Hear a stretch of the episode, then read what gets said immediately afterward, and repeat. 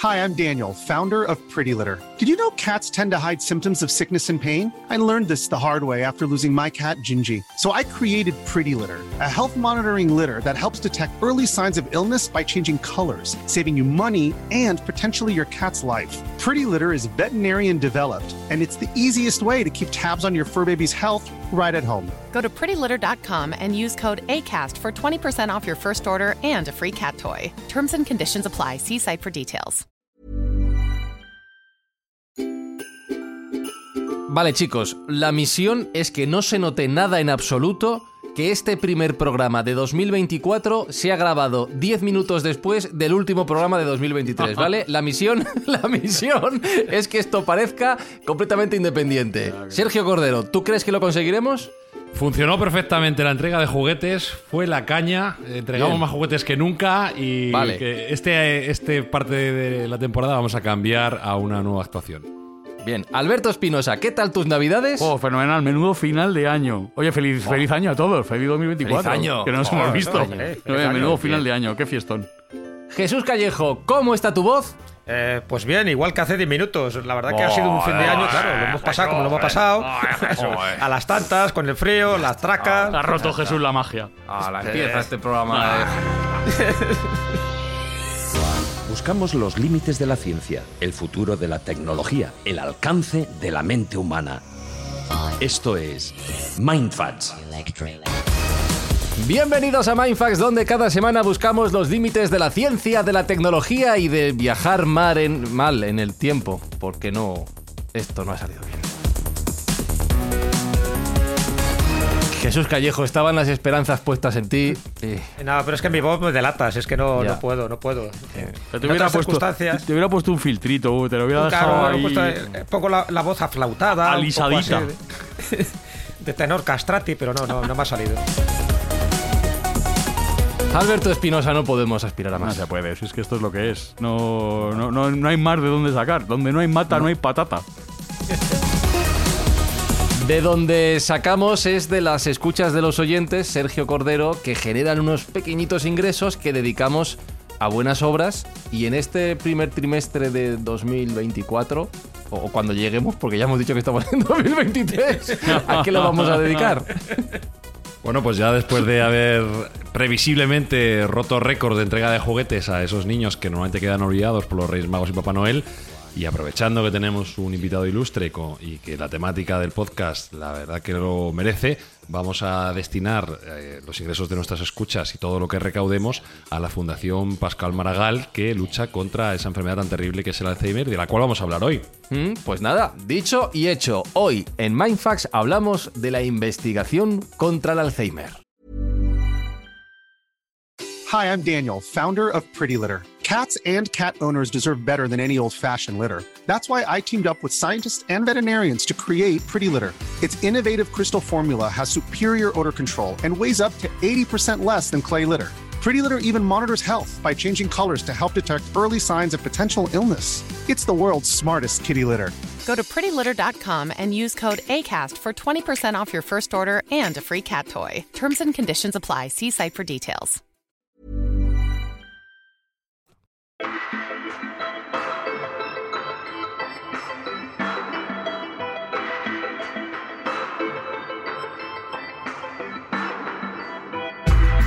Y lo vamos a hacer con alguien que sabe de verdad el tema, porque como tengamos que hacerlo nosotros, estamos listos.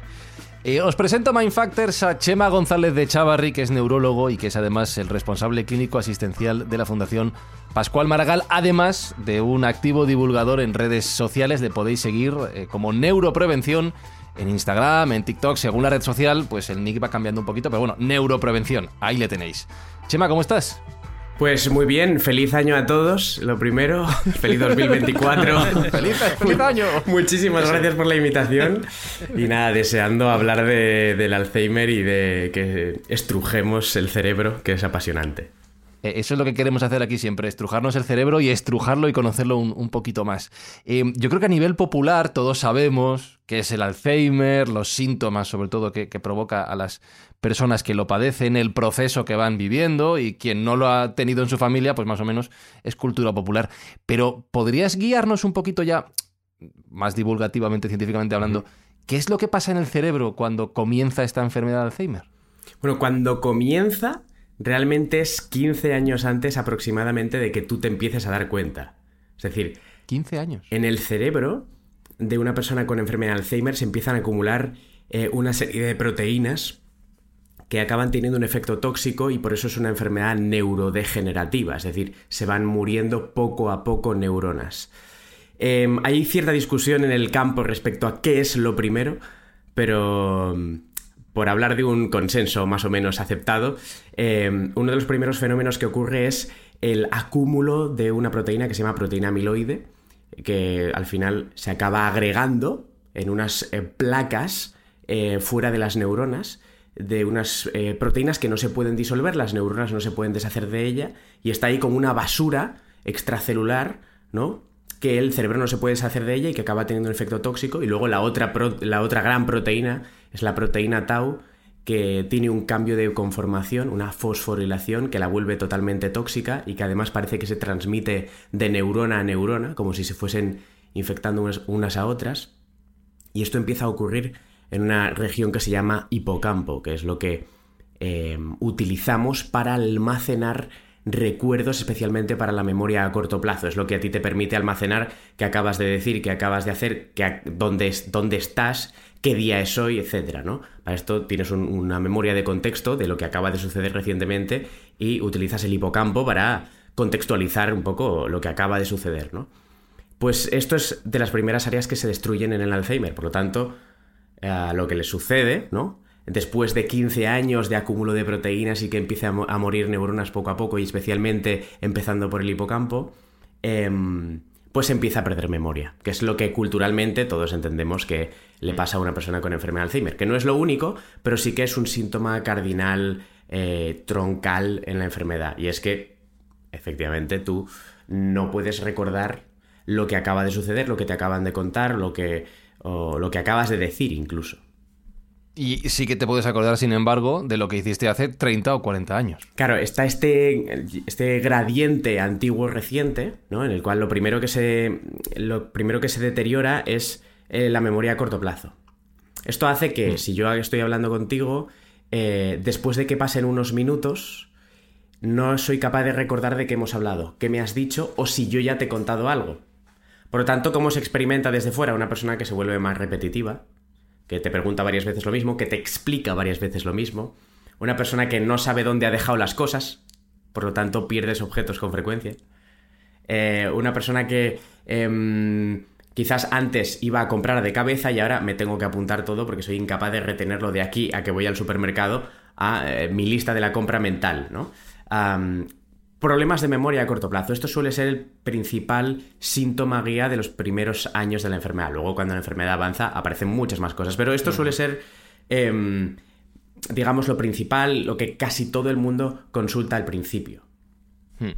Hmm. ¿Cómo se describe por primera vez esta, esta enfermedad? Supongo que está involucrado el señor Alzheimer por algún lado. Sí, Alois Alzheimer.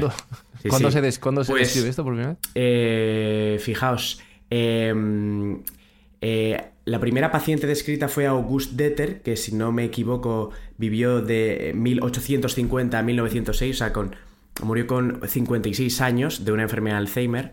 Em, lógicamente, 56 años es muy joven.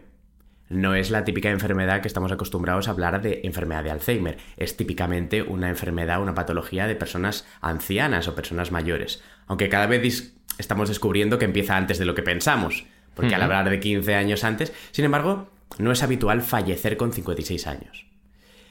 Eh, ¿Qué sucede? Que ese era un caso de Alzheimer un poco atípico, un poco especial, un caso que llamamos puramente genético, probablemente.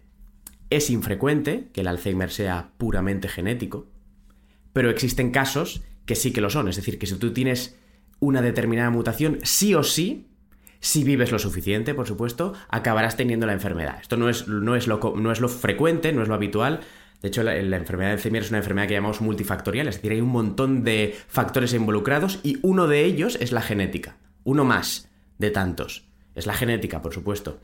Pero mm, cuando la enfermedad es multifactorial, que es el 99% de los casos, estamos acostumbrados a verlas en etapas más avanzadas de la, de la vida, ¿no? eh, a partir de los 70 años, lo más frecuente, aunque consideramos que no es precoz cuando es más allá de los 65. Es decir, esto es, Hmm. esto es lo más común, ¿no? Y cuanto más mayor cual- eres, más frecuente es. Claro, yo, yo- yo voy lanzando preguntas y cuando mis Sí, compañeros sí. tengan también que, que se apunten. Con lo cual Adelante. entiendo que, que al ser multifactorial y no tener un claro desencadenante o un claro mm, mm, signo que anticipe el desarrollo de la enfermedad, será difícil de detectar precozmente, ¿no? Esto es un gran reto. Es decir, esto, y esto es importante. Eh, hasta ahora, eh, el diagnóstico de la enfermedad de Alzheimer ha sido, eh, hasta hace unos cuantos años, era exclusivamente clínico. Es decir, si tú me cuentas unos síntomas compatibles y una evolución compatible, yo lo oriento como una enfermedad de Alzheimer. Esto era la única forma que teníamos de diagnosticar Alzheimer hasta hace unos cuantos años, en los que aparecen lo que llamamos unos biomarcadores biológicos. Marcadores biológicos o biomarcadores, que son pruebas que nos permiten detectar esos cambios, esas proteínas directamente en un cerebro in vivo. Antes de que esto era de que fuese posible, la única forma de diagnosticar mm, fiablemente era mm, que te mueras, coger tu cerebro, cortarlo y en el microscopio ver, vale, este cerebro tenía Alzheimer. Y, la- y al final en la práctica el Esto es poco práctico, por- o sea, es pro- Claro, es el, el abuelito o la abuelita que te cuenta la misma batalla tres veces seguidas, ¿no? Lo que lleva al final a. Pero el, el diagnóstico neuropatológico por necropsia es poco útil en, Mm. en la práctica clínica diaria. O sea, tú decirle a una persona. mala "Oye, recuperación, tiene". la- Pobre eh, abuelito. El diagnóstico más fiable es cortar el cerebro y mirarlo al microscopio. Esto en general mm, no, No es bien gustar. recibido, no es bien recibido en las No, no consultas. gusta. Pero hace pocos años empezaron a aparecer lo que conocemos como biomarcadores, ¿no? Y básicamente existen dos pruebas que nos permiten identificar de una manera fiable la existencia de estas proteínas en el cerebro. Una es el PET de amiloide, que es un tipo de, de prueba, un tipo de escáner cerebral en el que se inyecta un contraste que se pega, es un contraste radiactivo que se pega a estas placas de amiloide y por lo tanto yo cuando te escaneo luego el cerebro veo brillar, entre comillas, ¿no? Porque es un postprocesado de imagen, pero veo brillar esas eh, regiones donde se están cumu- acumulando placas de amiloide y por lo tanto veo si ese PET es positivo y detecto placas de amiloide o no, ¿vale? Entendiendo que el depósito de placas de amiloide es ah, algo eh, típico, característico de la enfermedad de Alzheimer. Eh, y la otra forma de detectar este fenómeno era mediante una punción lumbar, un pinchazo en la espalda, extraer un poco del líquido que envuelve el cerebro y la médula y en el laboratorio analizar si estaban estas proteínas o no. ¿Vale? Estas son Prefiero, prefiero el escáner, ya te lo digo. Prefieres el escáner, lo que la ventaja de cada cosa, todo obviamente en medicina tiene sus pros y sus contras, ¿no? Ventaja del escáner eh, es menos invasivo, porque tú solo No te duele. tienes que, no duele ni nada, tú te tienes que tumbar en una ah, máquina, eh, se te pone un contraste y ya está, tú te haces como unas fotos, ¿no? Del, del cerebro, te vas para tu casa y, y ya se leerá a ver si eso es positivo o no. Em, es radioactivo, es decir, es, es una prueba que de radiación no es mucha, es una prueba médica, es decir, es una radiación aceptable, que no tiene especiales riesgos, pero es una prueba eh, que utiliza un trazador radiactivo y es una prueba bastante cara porque producir el marcador, el trazador, es muy caro. ¿Vale? Y no todos los centros tienen equipos de PETs y no todos los centros compran este trazador, porque es caro. Punción lumbar es eh, más eh, fácil que te la pueden hacer en bastantes centros. Es más fácil derivar las muestras, el líquido. Yo lo puedo enviar a un laboratorio que esté en otra ciudad de forma más sencilla y esto no es tan costoso. Eh, la prueba en sí es más barata y permite no solo analizar amiloides, sino que también permite analizar tau.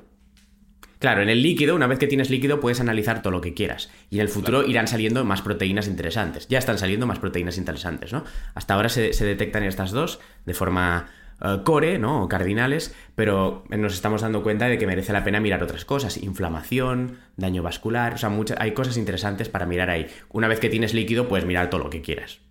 Esa es la ventaja, ¿no? Te, te habla más de, de más, pa- más tipos de proteínas. En cambio, el escáner te habla de topología de dónde se está acumulando, que cuando tienes líquido no tienes ninguna imagen del cerebro. ¿Vale? Claro. Bueno, cada cosa tiene sus pros y sus contras, y estas son las dos pruebas que eh, existen. Lógicamente, ¿qué pasa? Que eh, ambas pruebas son relativamente caras, costosas y difíciles de gestionar en un hospital. Por lo tanto, como hay más o menos un millón de enfermos de Alzheimer en nuestro país, eh, esto no se puede hacer a todo el mundo. Se utilizan para casos dudosos, especialmente precoces o jóvenes, en los que existan dudas, porque de momento el diagnóstico clínico sigue siendo princes, madre y core en el diagnóstico. O sea, si tú me cuentas una clínica compatible y una persona añosa, mm, lo más probable es que sea una enfermedad de Alzheimer por frecuencia y por lo tanto se diagnostique, ¿no? Oye, Eh, yo no sabía que eran. Me, alucina el número que has dicho. Sí. Un millón de pacientes de Alzheimer en España. Esto, es lo, estos son lo que dicen las estimaciones, sí, sí, aproximadamente. Es muy difícil de saberlo con exactitud, pero lo que se calcula a partir de los registros y lo que más o menos nos dice la prevalencia poblacional, eh, lo, que, lo que pasa es que, claro, no todo el mundo consulta, a veces se pasa, se minimizan los síntomas en casa, bueno, lo típico de la edad, ya se sabe y tal. No, no, ya se sabe, no, eso es una enfermedad de Alzheimer. Eh, lo que pasa es que a ti te parece normal porque es normal. Fijaos, eh, se normaliza, porque de hecho es muy normal en el sentido estadístico de la palabra normalidad, es muy frecuente que aparezcan pérdidas de memoria con la edad, en la ancianidad. Es muy frecuente porque es extremadamente frecuente el Alzheimer. ¿Y qué porcentaje de ese millón estaría diagnosticado? Pues esto no lo sé con exactitud, pero... eh, No lo puede saber nadie, es- claro, No lo podemos saber porque es es súper difícil, ¿eh? Con, eh, Pero no aprox, eh, así, en números gordos. un eh, 50, un 70, un 30. Em, yo creo que sí, y quizás... em, pero yo creo que la mitad o así estarán... Porque, ¿sabes qué pasa? Que hay mucha gente también que... O sea, tened en cuenta que no es lo mismo que te siga un neurólogo en una unidad de referencia puntera en Alzheimer que te diagnostique tu médico de atención primaria a nivel de fiabilidad diagnóstica. Entonces, todavía se siguen utilizando, en el, en el campo de las demencias y del Alzheimer, se sigue viviendo un cierto oscurantismo a nivel diagnóstico. Bueno, ya iremos viendo. Sí, hay cositas, pero bueno, la edad, más o menos esto es normal. O sea, todavía se sigue em, tapando un poco por ese estigma, por ese no querer mojarse, por ese miedo al diagnóstico, por esa normalización en la ancianidad. Por lo tanto, es muy difícil donde estés y según los grupos pobla- poblacionales, em, eh, según los entornos familiares se consulta más o menos. Es hay muchos factores que tienen que ver con esto y que lo hacen bastante difícil de estimar, ¿eh? Pero... Sí, por eso. pero eso sí, te iba a sí, preguntar. eso te iba a preguntar, Chema, porque es verdad que estas enfermedades relacionadas con el cerebro históricamente siempre han sido objeto pues, de prejuicios, ¿no? de tabús, de, de mitos. Un poco se ha intentado ocultar ¿no? que alguien en la familia pues padeciera un tipo de demencia y bueno, pues por eso en muchos casos a lo mejor no Mm. están diagnosticados o se hacen demasiado tarde. En el caso de Pascual Maragall, y tú trabajas en la Fundación Pascual Maragall, él cuando se lo detectan en octubre de 2007, él hace, él hace un acto de valentía, ¿no? yo creo, y de generosidad, que es decir públicamente, fíjate, pues el que fue alcalde de Barcelona, el que fue el presidente de la Generalitat, decir públicamente que tiene Alzheimer y luego pues eso con el tiempo poco a poco hace que deje de ser un estigma, que se visibil- visibilice más, que personas que lo están padeciendo dicen, hombre, pues si Pascual Maragall o Ronald Reagan, en fin, y tantos que lo han padecido, lo han confesado, pues qué bien. Entonces mi pregunta es, ¿sabes que él dejó testimonio Pascual Maragall eh, cuando todavía no Te- tenía las facultades cognitivas? Lo dejaron en un documental, eh, una película documental, además creo que ganó un Goya, que es Bicicleta, Cuchara y Manzana. Eh, cuéntanos un poco la repercusión que ha tenido ese documental y sabiendo además que el protagonista es alguien tan carismático como Pascual Maragall. Sí, Em, efectivamente tú lo has dicho, ¿no? Cada vez estamos em, implantando más en la población el conocimiento de que el Alzheimer es algo frecuente, es algo que existe, es algo relativamente habitual o relativamente normal con la edad, ¿no?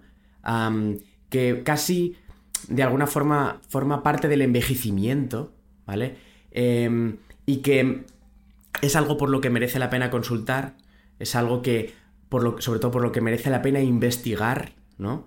Eh, y de hecho, Pascual Maragall, eh, con la creación de la Fundación Pascual Maragall, yo realmente te das cuenta, ¿no? Yo que, conozco muy bien los proyectos, eh, es uno de los centros de investigación más punteros en Alzheimer de España, sin duda alguna, porque lo que se hace en la Fundación Pascual Maragall es que muy pocos centros en el mundo lo tienen.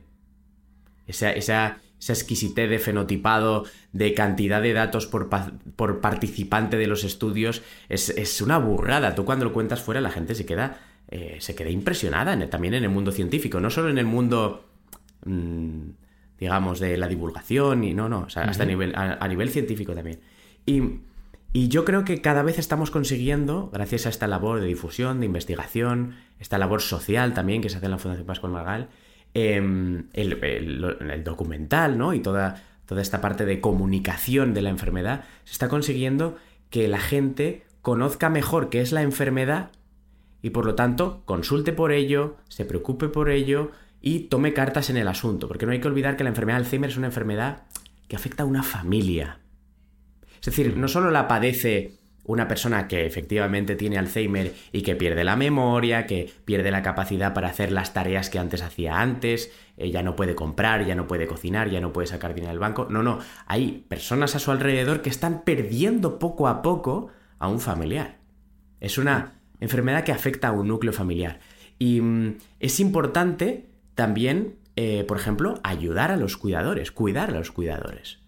Que están al lado de esa persona y que hay un gran sufrimiento detrás. Entonces, yo creo que hay una labor transversal muy bonita, científica, social, divulgativa, de comunicación, que, que nace con este proyecto y que realmente tiene unos, unos beneficios pues, pues extraordinarios realmente, ¿no? Yo muchas veces hago charlas de divulgación de la Fundación Pascual Maragall y te das cuenta de lo agradecida que está la gente después de escuchar cómo está el campo, qué se está haciendo, qué es la enfermedad, qué pasa en la enfermedad, cómo se convive con la enfermedad, ¿no? Pues todo esto no hubiera sido posible sin, sin, este proyecto, ¿no?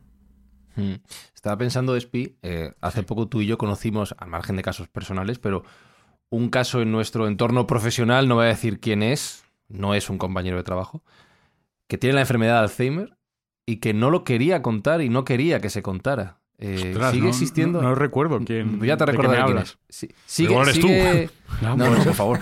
Pero, pero es verdad que sigue existiendo ese estigma y, es, es, es, fastidiado. Que es verdad que es algo que, que, ha frenado, yo creo, la investigación durante, durante mucho, mucho tiempo. Hay mucho estigma social. Hay mucho estigma social. Tú, eh, y, fijaos que realmente es un, eh, se calcula que aproximadamente cuando llegas a los 85 años, a esa edad, más o menos casi la mitad de la gente ya tiene algo de patología Alzheimer en el cerebro. Otra cosa es que se te note o no. O sea, es inevitable para todo ser humano acabar con Alzheimer si tiene longevidad suficiente. No es que es probablemente inevitable, no, o sea, 100% no hay nada en medicina, ¿vale? Pero, pero claro, ves que cuanto más eh, mayor es la, el corte, ¿vale? Cuando, cuando tú estudias cerebros cada vez de edad más avanzada, cada vez es más frecuente encontrarte Alzheimer en el cerebro. Entonces, em, lo que pasa es que cuando llegas a edades muy, muy, muy avanzadas, eh, no son gente normal. O sea, tú si haces un estudio de eh, personas de 100 años, las personas que llegan a los 100 años tienen una genética de la leche. Entonces, mm. no son personas normales que han llegado a los 100 años, no, no, son personas genéticamente privilegiadas. Entonces empiezan a pasar cosas raras a esa edad. Mm. Porque como solo sobreviven unos privilegiados, ya no se comportan como el resto. Y a veces estadísticamente eh, se ven cosas que, que rompen lo esperado. Pero es porque se hiperseleccionan un tipo de personas con una genética privilegiada. Pero en general, de forma general, vemos que cuanto más mayor eres, más frecuente es la enfermedad de Alzheimer y prácticamente no hay nadie que llegue a los 100 años cognitivamente perfecto. Hombre, alguna chaqueta tendrás, claro, a los 100 años ya me dirás, el que llegue perfecto, que, vamos, que, que Entonces, pero... el envejecimiento cerebral, eh, digamos que eh, en parte, no es solo esto, pero en parte está también muy relacionado en la enfermedad de Alzheimer. ¿Y afecta, afecta, más a mujeres? Por sí, eh, hay una cierta... Creo que un 70%, ¿no? Había oído. Hay, un, hay, una, hay una preferencia por, por, por las mujeres en, en, esta enfermedad, pero es verdad que hay mucha... Es decir, hay Em, no solo a la biología de ser mujer, sino que también hay unas ciertas, hay unos ciertos condicionamientos por el género de ser mujer. O sea, pasan muchas cosas. Em, las personas, las mujeres que ahora diagnosticamos de enfermedad de Alzheimer están ah, arrastran el, por ejemplo, tener menos eh, años de educación. Son mujeres que no han ido tanto a la universidad como los hombres, que es un factor que influye mucho en la cognición. Em, se han dedicado mucho más a labores del hogar, otro tipo de trabajos otro tipo de exposición, otro tipo de exposición al estrés. Em, y, no se puede... Es decir, cuando haces un estudio a día de hoy en medicina de cualquier cosa em, asociada al sexo, ah, es muy difícil distinguir qué es la parte biológica y la parte ah, cultural o de género relacionada con el sexo, porque no se pueden eh, desligar, ¿vale? ¿Qué pasa? Que, eh, por ejemplo, nos hemos dado cuenta que las mujeres eh, son mucho más sensibles a la hora de detectar su propio deterioro cognitivo y para detectar el deterioro cognitivo del cónyuge. Son más sensibles. En cambio, los, los hombres pasa al revés. Son mm, más minimizadores y además, eh, o sea, consigo mismo y con la pareja. Son como más pasotas, para que me entendáis. Entonces, claro, hay un montón de cosas asociadas a, a- al sexo que no dependen solo de la biología del Alzheimer.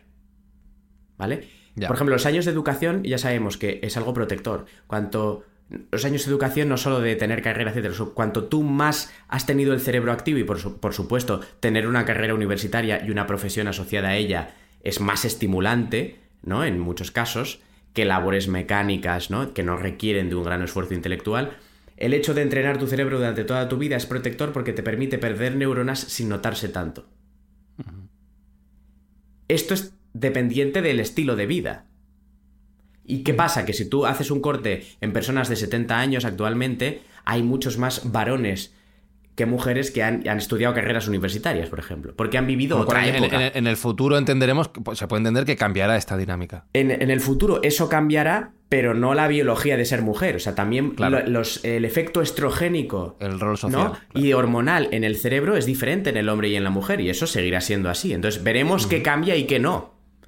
Eso es un campo muy interesante, pero hay que decir que siempre que se estudia algo de cambios eh, respecto a hombre y mujer, eh, siempre hay que tener en cuenta que por la forma de hacer ciencia no podemos eh, distinguir qué es eh, sexo y qué es género, porque yo no puedo tener un grupo de mujeres que no se hayan criado en la sociedad actual, donde las mujeres mm, mm, pocas han estudiado carreras y los hombres sí, y tener justo al contrario, porque no existe. No tengo mujeres criadas en una sociedad donde eran las mujeres las que iban a la universidad y los hombres no. etc. ¿Me entendéis? No, no puedo desligar porque no tengo grupo de comparación alternativo.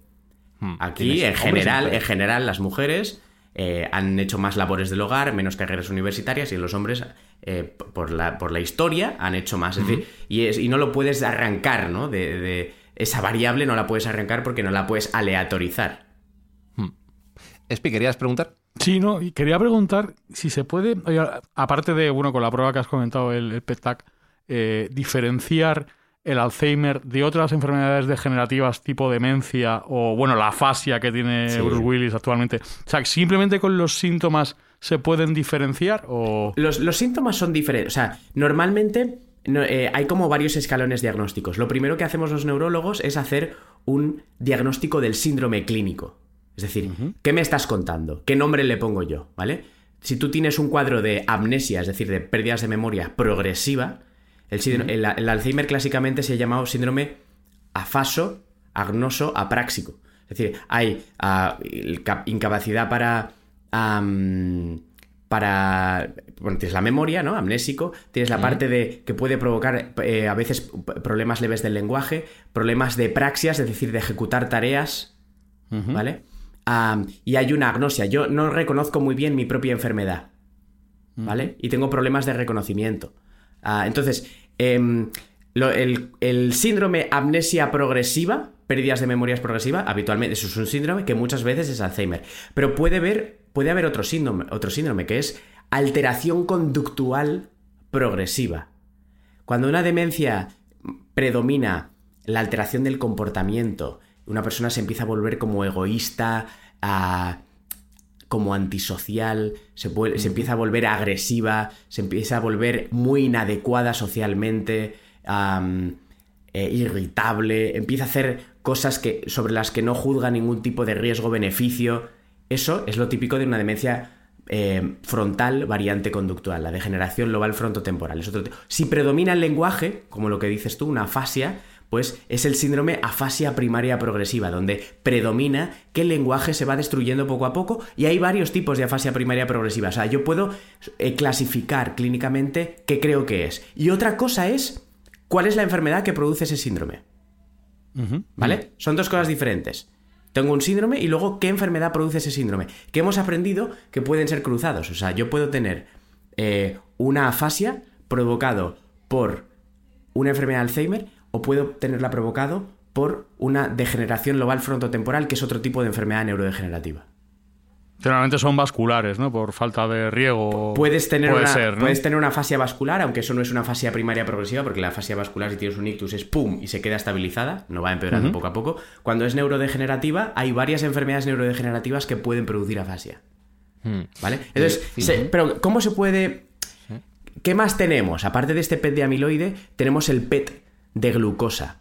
El PET de glucosa lo que trata de ver es qué áreas del cerebro están consumiendo o no energía. Cuando mueren neuronas, deja de consumir energía esa zona, porque hay menos neuronas. Entonces yo puedo tener un patrón de apagón cerebral, para que me entendáis qué áreas están funcionando mal, y eh, analizándolo puedo saber si esa es la huella del Alzheimer o la huella de una demencia frontotemporal o la huella de una fase primaria progresiva de tal tipo. O sea, por la actividad eléctrica del cerebro. Por la actividad de consumo de glucosa. ¿Y si el paciente está en un estado de cetosis? Eh, bueno, obviamente hay estados metabólicos que pueden interferir en el, análisis de un PET de glucosa. Por ejemplo, tú no puedes hacerte esa prueba si tienes una hiperglicemia, si estás mal controlada de la diabetes, porque va a interferir, porque el trazador que meto es glucosa radioactiva, que, es, que va a utilizar tu cerebro y luego voy a ver dónde se ha utilizado más o menos. El PET de glucosa no es específico porque me sirve para cualquier tipo de enfermedad neurodegenerativa. Lo que pasa es que cada una va a dar un patrón diferente. Entonces, no es 100% específico, pero sí que te puede ayudar a diferenciar. Porque no, las otras enfermedades neurodegenerativas de momento no tienen marcadores específicos. Algunos en investigación están saliendo. Eh, por ejemplo, hay un, grupo de enfermedades que son las alfa-sinucleinopatías, que es otra proteína, la alfa-sinucleína, donde están el Parkinson, la demencia con cuerpos de Levy, la atrofia multisistémica, y están desarrollando kits de analizar esta proteína en concreto en el líquido solo de investigación, eh, se hacen muy poquitos centros y está desarrollándose, pero es algo que está creciendo, ¿no? Em, ahí, quiero ir, ahí quiero ir, Chema, ahí quiero ir, porque estamos viendo hasta ahora, me está quedando muy claro que el diagnóstico es complicado y hay muchas enfermedades que pueden compartir síntomas y es difícil disociar unas de otras. Pero dadme un segundo que le quiero preguntar a Chema y vamos a la investigación por la máquina. La máquina.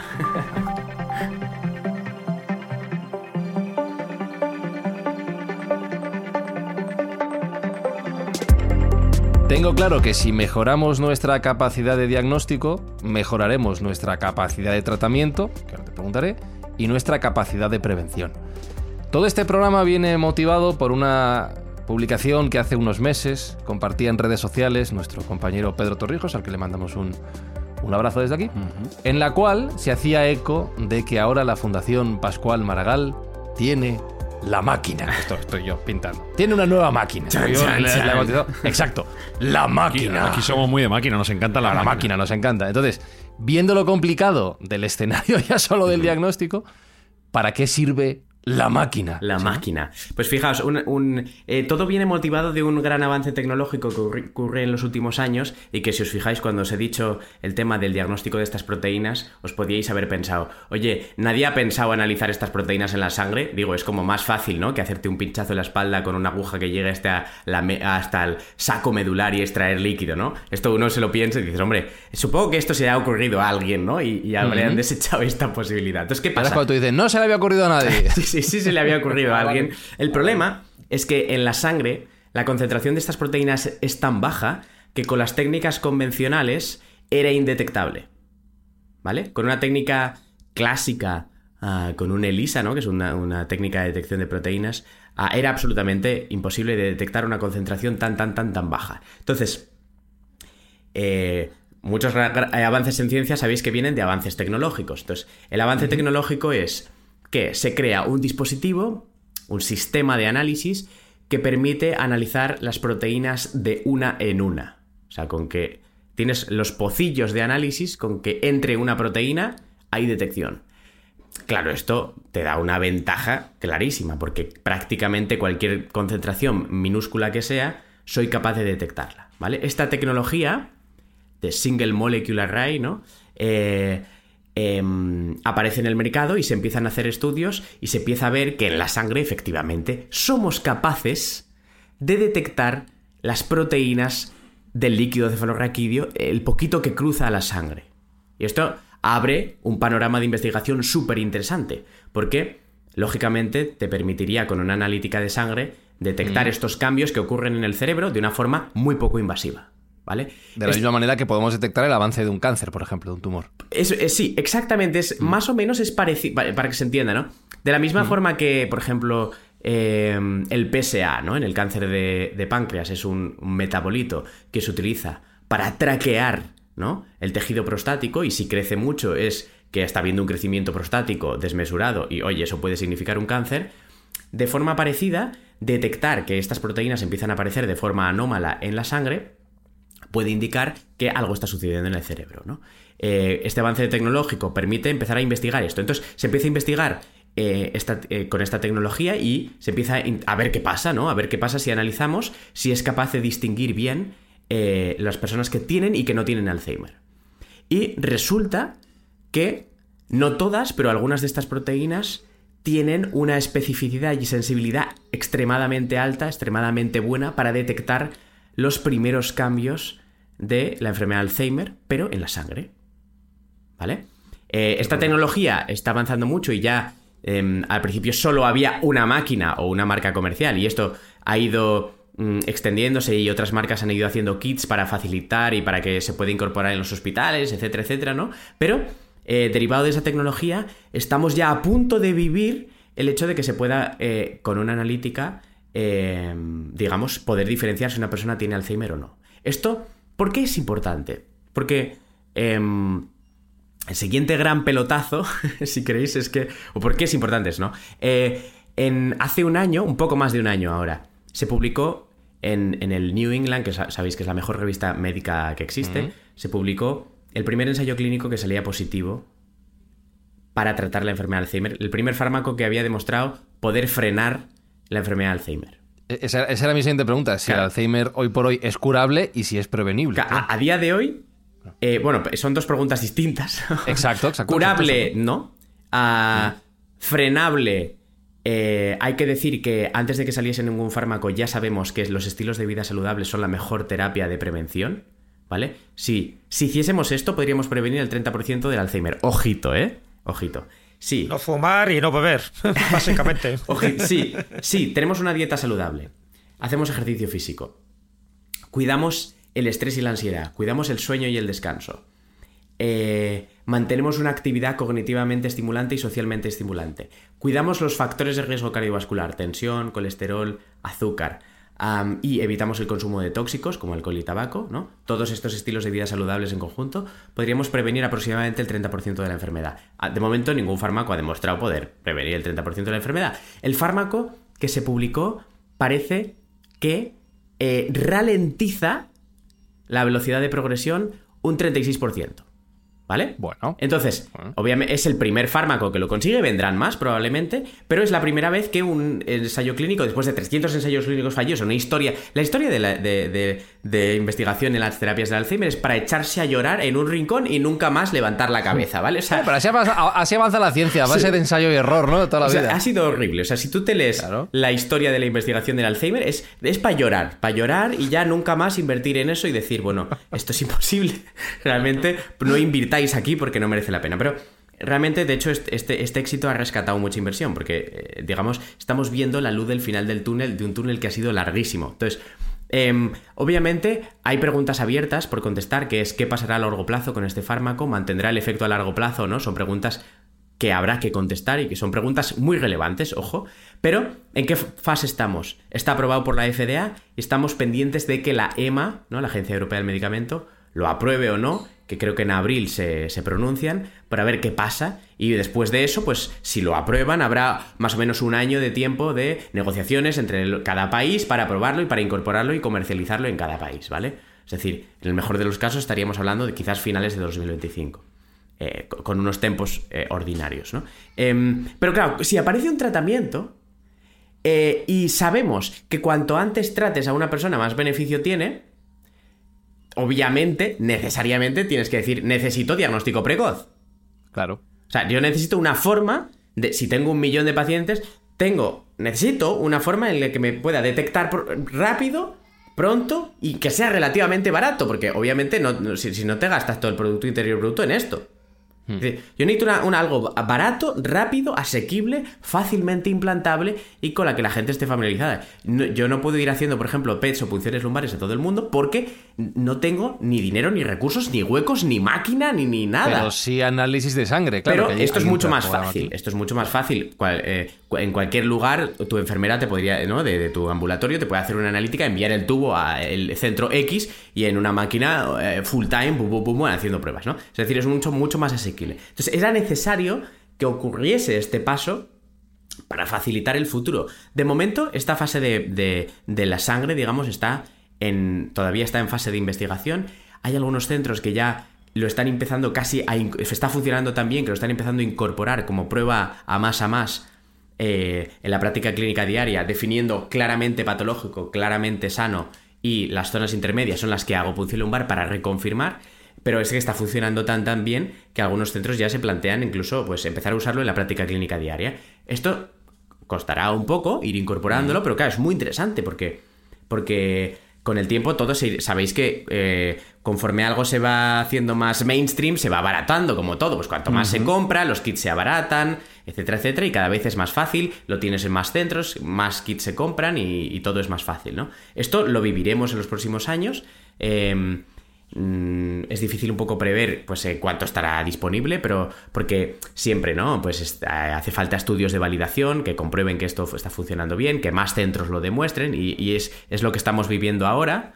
La Fundación Pascual Maragall y hospitales de, de referencia, pues como San Pau, como Hospital del Mar en Barcelona también, o el Clinic están haciendo sus propias validaciones de estas técnicas y supongo que dentro de un tiempo pues acabaremos viéndolo en la práctica clínica diaria. Y sobre todo yo pienso una cosa, que es que Ahora mismo, a día de hoy, hay muchos pacientes que se diagnostican de Alzheimer sin ninguna prueba biológica. Entonces, por- aunque no sean 100% exactas, siempre te va a aportar más que nada. Claro. Eso es obvio. Claro. Sí, sí, Por lo sí, tanto, yo creo que esto es lo que permitirá también la, la implantación. O sea, hay personas que igual no le haría una punción lumbar ni un PET, pues por sus características como paciente, pero una cosa tan sencilla como una analítica de sangre, oye, bienvenido sea y me da información. Sí, que Entonces- se convierta en algo rutinario como cualquier otras patologías que podemos detectar a través de un análisis de sangre y que ya nos vaya diciendo en nuestro día a día la tendencia que tendremos en el futuro. Y hablando de futuro, has dicho, has dicho una frase, eh, tú y otra Sergio, que me ha llamado la atención. Tú has dicho lo de es una historia de investigación para echarse a llorar, que nadie invierta aquí, porque, bueno, eso, eso la broma. Guay, Sergio ha dicho, ¿será que a nosotros en Mindfact nos gustan las máquinas? Y Sergio, sí que hay gente invirtiendo en máquinas que investigan el desarrollo del diagnóstico del Alzheimer. Claro. Bueno, tenemos, tenemos que dar eh, las gracias, en este caso a una empresa que está invirtiendo colateralmente en el desarrollo del conocimiento del Alzheimer. En este caso es Intel, la empresa que fabrica microprocesadores, que tiene una buena acción como tenemos nosotros y está dando soporte y apoyo a una, bueno, a una acción voluntaria eh, del proyecto Falling at Home, en el cual, bueno, pues eh, los, eh, voluntarios que están ofreciendo su computación doméstica, es decir, sus ordenadores, para cuando salta el salvapantallas, pues están colaborando con el conocimiento eh, de las proteínas que intervienen en, el Alzheimer, ¿no? Cómo, cómo se ensamblan a sí mismas. Entonces, bueno, pues parece ser que Intel ha hecho una donación bastante potente de equipamiento para el backend de esos sistemas y para alojar eh, los servidores y el ancho de banda que se consume mm, para este tipo de programas y ya parece que van por unos 100.000 participantes, lo cual bueno, pues va a ser un apoyo importante para ir conociendo cómo se desarrollan estas proteínas y poder tener un estudio mucho más claro en, en tres dimensiones de cómo se doblan a sí mismas, ¿no? No sé cuál será el tecnicismo. Se pliegan, que sí, se pliegan, correcto, se pliegan. Eh, y bueno, esto parece que tiene detrás el apoyo también de, mm, de la Universidad de Stanford, que no mm, pues conocemos que tiene un desarrollo tecnológico brutal y, que parece ser que está teniendo un recorrido interesante en el ámbito del conocimiento. Entonces, bueno, pues eh, esa iniciativa de Intel es de agradecer y desde luego nosotros eh, vamos a colaborar también como, como podamos, pero da gusto ver que otras grandes empresas también hacen lo propio. ¿A Qué bueno. papá, ¿A qué papá llaman? Sí, Por ahí. Tiene ahí Chema. Tengo a, tengo al a mi nena, sí, perdona, tengo aquí. Se ve que No, mi no, no está- pasa nada, guay. debe estar luchando con nada. ella. Está Eso guay, pasa sí. Enriquece y, y da textura. Por, sí, sí. por eso te quiero preguntar, por el, por el futuro, precisamente. ¿Tú eres optimista de cara al futuro, Chema? Si te dedicas a ello, entiendo que sí. Dices que el pasado era para llorar, pero miremos al futuro ahora. Yo ¿Cómo lo quiero ser optimista. La verdad es que eh, pienso que vamos a vivir un momento histórico en la medicina. Fijaos, eh, un cambio fue la aparición de los antibióticos. O sea, conseguimos reducir la mortalidad por infecciones. Esto ha sido clave en la historia de la medicina y de la salud, ¿vale? Esto es- eh, eh, fue un, un paso muy importante que aumentó mucho la esperanza de vida. Durante, durante mucho tiempo hemos ido mejorando poco a poco el control de los factores de riesgo cardiovascular y el tratamiento de los eventos cardiovasculares agudos, ¿vale? Cada vez se controla más y se tiene más eh, en cuenta nutrición, ejercicio físico, control de la tensión, de la diabetes, del colesterol, para como prevención de eh, la mortalidad cardiovascular, que es una de las principales causas- de muerte, y cada vez tratamos mejor cuando alguien tiene un infarto de miocardio o un ictus, somos capaces ahora de entrar con un catéter y sacar el trombo. ¿Vale? Esto ha avanzado muchísimo, muchísimo. Hemos crecido, pero tremendo, en el campo del cáncer. Aparición de las primeras quimioterapias que eran genéricas y ahora aparición de nuevas terapias como la inmunoterapia específica de tu cáncer. Es decir, esto ha avanzado también una burrada. Pero las enfermedades neurodegenerativas han sido una, digamos, eh, una piedra inamovible que no tenía ningún tipo de fractura y que de momento ninguna enfermedad neurodegenerativa es tratable. Hasta ahora que de repente aparece la primera vez ¿no? que, un fármaco demuestra poder cambiar el curso de una enfermedad neurodegenerativa. Estamos, estamos a punto de vivir un hecho histórico, que se empiece a tratar una enfermedad neurodegenerativa. Y detrás de esta probablemente vengan más. Seguramente se mejoren los fármacos para el Alzheimer, aparezcan terapias combinadas, aparezcan terapias para otras enfermedades neurodegenerativas y vamos a vivir lo que se vivió hace tiempo con los cánceres. Es decir, screening precoz, programas de screening, a tratamientos precoces y cambio de la historia de la enfermedad. Yo soy optimista respecto a esto, obviamente no es una cosa que vaya a suceder inmediatamente, es una cosa que iremos viviendo poco a poco y que cada vez crecerá más, pero es un momento histórico en la medicina. Igual que la aparición de los antibióticos, igual que la aparición de las quimioterapias, es la inmunoterapia, que es ¿no? lo que lo primero que ha aparecido, es un, anticuerpo antiamiloide, la inmunoterapia de las enfermedades neurodegenerativas. Esto realmente es un, un momento histórico el que vamos a vivir, muy ilus- ilusionante en el campo y que, y que seguramente se irá desarrollando durante los próximos años y irá creciendo, seguro, tanto a nivel diagnóstico como a nivel terapéutico. Era algo muy necesario y realmente era un- una gran batalla de la medicina. Una gran batalla de la medicina. Se ha crecido mucho, pero esto se nos resistía. Se nos resistía. Yo creo que ahora estamos a punto de, de- Es así, de vivir un hecho histórico en la medicina. A través de, gen- de- de tratamiento genético, quizás en, en un futuro. La terapia está, génica- Y las técnicas CRISPR, tal. O sea, no sé. todo CRISPR, un CRISPR. CRISPR es algo que también eh, empezará a dar frutos, ¿vale? El- la, la ingeniería génica y la terapia génica es un campo absolutamente apasionante que para todas las enfermedades con base genética va a ser eh, probablemente crucial.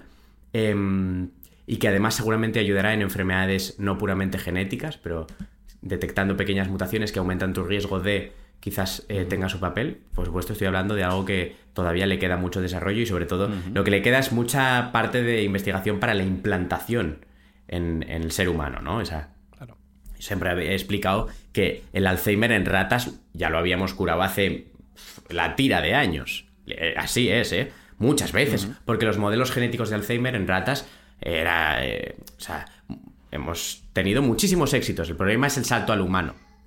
Porque es diferente, ¿no? Y, y yo creo que eh, en todas estas cosas... mm, por eso cuando siempre que leamos un estudio de, de biología celular o de animales, hay que cogerlo un poco con pinzas y hay que saber que el salto al humano no es una cosita más, ¿sabes? Es un gran abismo que hay que saltar y que no siempre las cosas salen bien. Pero, pero realmente yo soy optimista porque creo que en los próximos años empezarán a, salir más cosas. También se ha reavivado la llama de la investigación ¿no? y la ilusión en el campo de, oye, se puede, oye, merece la pena, oye, em, existe un filón, ¿no? Se ha abierto una brecha, vamos a profundizar por aquí. Y yo creo que esto es muy positivo, muy positivo porque eh, acelerará también eh, todo, ¿no? Ya sabemos que pues donde se invierte dinero, pues hay avances, ¿no? Esto pasa en todo. Ah, lógicamente, siempre quedan un poco desamparadas las enfermedades menos frecuentes y se lo merecen también. Pero en este caso, la enfermedad de Alzheimer es una, enfermedad extremadamente prevalente que afecta a muchísimas personas y que realmente supone un coste económico tremendo, supone un sufrimiento de una cantidad de familias tremendas. Fijaos que se, piensa que más o menos la mitad de las personas del planeta están afectadas directa o indirectamente por el Alzheimer. Si no lo tienes tú, lo tiene alguien de tu familia o conoces a alguien cercano o un amigo. O sea, la mitad de las personas del planeta estarán en algún momento afectadas por la enfermedad de Alzheimer porque lo tengan o porque lo tengan al lado. Fija, esto es una, es una salvajada, ¿no? La enfermedad de Alzheimer. Pues más de 4.000 millones, entonces, fíjate, si vamos ya para los 8.000 millones de habitantes. Es una burrada, es una burrada. Tremendo. No, te quería preguntar, Chema, si dentro de esos tratamientos del futuro entra la musicoterapia y me explico, porque hace unos meses sabes que se convirtió en viral un, un vídeo de una bailarina española ¿no? internada en una residencia de Muro de Alcoy, creo, y esta había sido pues una bailarina que había sido pues su primer primera estrella dentro del ballet de Nueva York en los años 60, Marta Cinta se llama, y cuando la pusieron la música del lago de los cisnes empezó a reaccionar, con lo cual se demuestra ¿no? que la memoria emocional es lo último que se pierde y que reaccionan a esos estímulos, no solo también a los abrazos, a los besos, a las sonrisas, sino también a la música.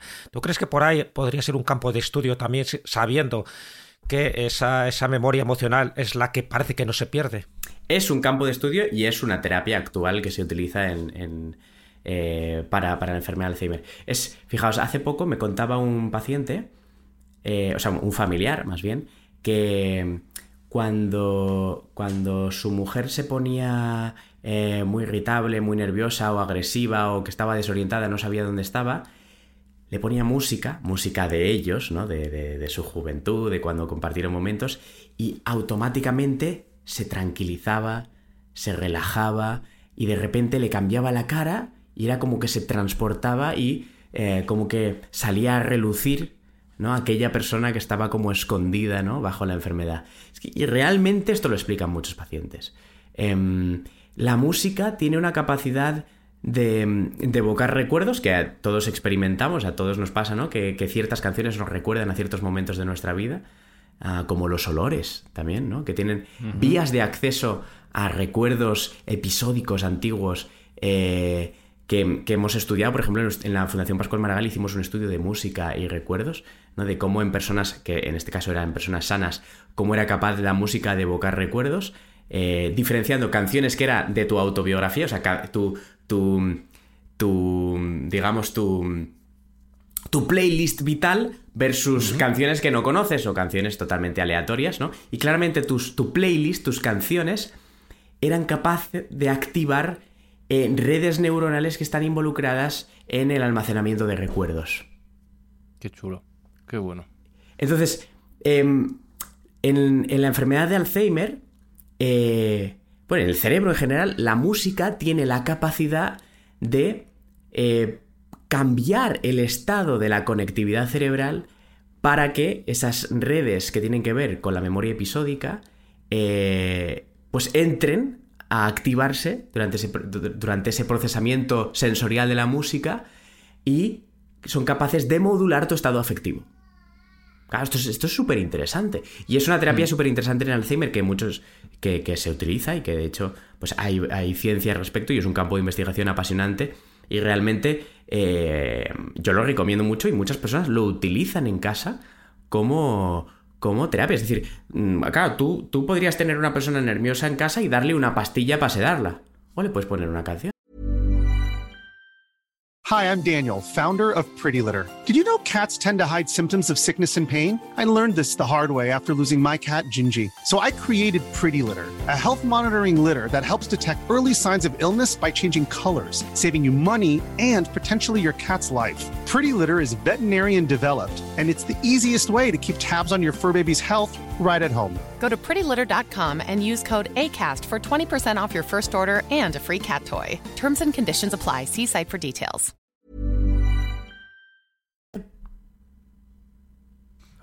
¿Cuánto mejor?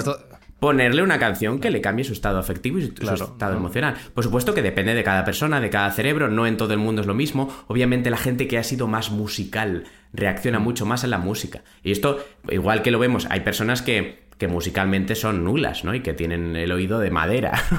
que- Y que sin más la música no les atrae, pero y, que- y hay personas que sí. Que, son, que tienen mucha afinidad con la música. Entonces, obviamente, esto también ocurre luego en la enfermedad, tú lo arrastras. Y por eso, pero yo también por eso recomiendo mucho eh, los hobbies artísticos durante la vida, porque eh, condicionarán tu vejez también. Y esto también lo he visto con la pintura. He visto pacientes que han sido pintores y tal, y que de repente cuando les ponían a pintar, ah, pues igual ya no sabía pintar con, con óleo como lo hacía antes. Pero le ponían un carboncillo en la mano, le ponían un lienzo y iba haciendo trazos y tal, y se relajaba, y, y de repente lo tienes entretenido cuando estaba antes cabreado. Y estás sacando ahí con un lienzo pues lo que lleva dentro. En vez de una pastilla. Decías- de- de- Ancla tu cerebro, a lo mejor. Claro. eh, lo ancla a la realidad. Lo, Eso es, sí. te- a lo mejor te hace estar en casa de alguna forma, ¿no? Ya, en un sitio seguro, ¿no? Decías, Chema, al principio del programa que íbamos a estrujar nuestro cerebro. Creo que lo has hecho en esta edición de Mindfax. Lo haces en tu día a día, trabajando. Lo divulgas y yo sí que recomiendo que te sigan en Neuroprevención. Le buscáis en Instagram, en TikTok, en donde queréis encontrarle. A Chema González de Chavarri, que, que- que ya veis lo bien que lo cuenta, y lo bien que lo transmite y la pasión con la, con la que lo hace. ¿Has cumplido tu anuncio del principio que íbamos a estrujar el cerebro? Te doy la enhorabuena por ello y además nos has dejado con ganas de más. Te volveremos a llamar, abusaremos de tu Por confianza. supuesto. Y más aún cuando nos has dicho que estamos a las puertas de un momento histórico en la in- investigación de este tipo de enfermedades y seguro que queremos conocerlo más y, y compartirlo con los siguientes de Mindfax. Así que, Chema, un placer y te digo una cosa. Vete a luchar contra lo verdaderamente inamovible que es una niña pequeña llena de energía Exacto. a las tantas de la tarde-noche. Exacto. En, el en la hora de la. Con, ducha. con una muy probable batalla nocturna. Adiós. Pues Crónica de una noche anunciada. solo lucha contra gigantes. Chema González Exacto. de Chavarri, muchísimas gracias por acompañarnos hoy Mindfax. Gracias a vosotros y sin duda espero que volvamos a tener un estupendo rato que lo he pasado muy bien.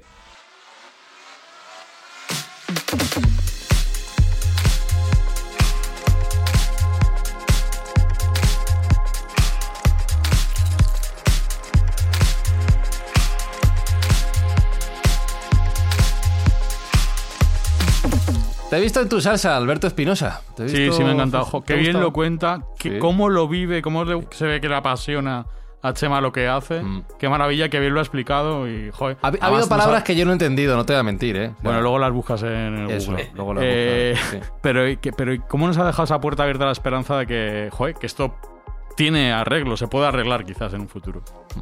Porque nosotros somos muy de ciencia, muy de la ciencia, joder. Y muy de buscar, Jesús Callejo, los, los límites de nuestra existencia que muchas veces están más cerca de lo que pensamos, aquí dentro de nosotros mismos. Sí, yo estoy convencido que el gran misterio del ser humano no está en la arqueología, no está en la astronomía, sino está en el cerebro humano, en la mente, ¿no? Que somos capaces de hacer tantas y tantas cosas y que, y que la mente, nuestro cerebro, es capaz de sanar y también es capaz de matarnos directamente, ¿no? Si no sabemos gestionarlo.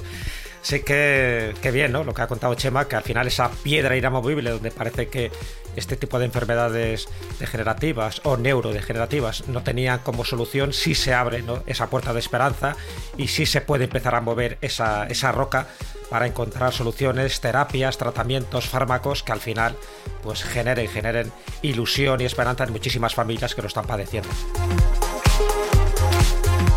Y a eso vamos a dedicar nuestros esfuerzos, Sergio, Sergio Cordero. Eh, la pequeñita cantidad que podamos aportar gracias a las escuchas de este podcast irán destinadas a, a luchar contra este desafío. Sí, cualquier ayuda es bienvenida y más contra un enemigo como este que afecta a todo el mundo. Yo he escuchado con mucho interés a nuestro invitado que ha dado una clase maestra y he escuchado con mucho interés porque también tengo interés directo en el ámbito, porque en mi familia hemos sufrido este tipo de enfermedades. Eh, entonces, bueno, pues siempre viene bien aprender. Y quería dejar, antes de comentar nuestra buena acción del trimestre, quería dejar dos detalles. Ya sabes que mi afición es el cine y hay dos películas que muestran muy bien eh, la temática de la que hemos estado hablando hoy. Una es eh, relativamente reciente, es del año 2020, se llama El Padre, una película de Florian Zeller con Anthony Hopkins en un papel estelar absolutamente, donde se va viendo el declive de una persona que sufre esta enfermedad, absolutamente recomendable. Es un poco agobiante, pero es apasionante sin duda alguna. Y la otra es una película de mis favoritas, de mi top 3. Es una película, como no puede ser de otro modo, de Christopher Nolan y se llama Memento.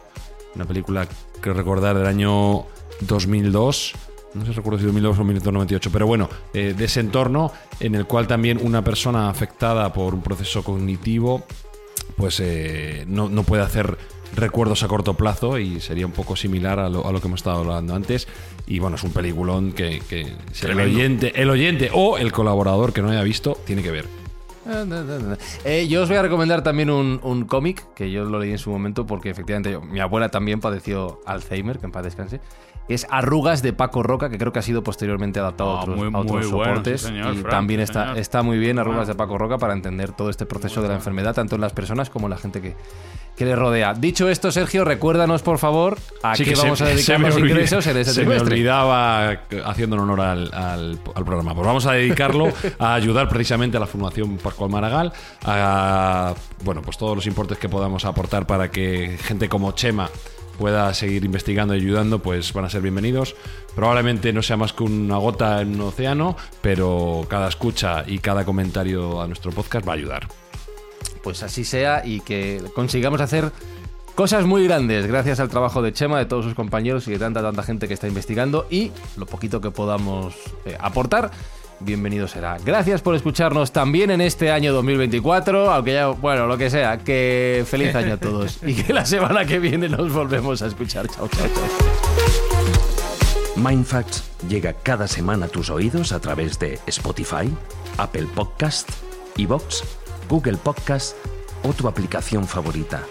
Búscanos en redes sociales. Somos Mindfacts. Bicicleta, cuchara, manzana. Repítelas. Bicicleta, cuchara, manzana. Muy bien. ¿Qué tal se te dan las restas? Bien. ¿Bien? ¿Podrías restar desde el número 100 hacia atrás de 7 en 7? 93, 86. ¿No? Sigue, sigue. 36, 47. Bueno. 45. Está muy bien. Mejor, mejor que lo haría yo. Ah. ¿Te acuerdas de las tres palabras que te he dicho hace un poquito? No. ¿De ninguna? A ver. Eran tres. Eran tres palabras. No.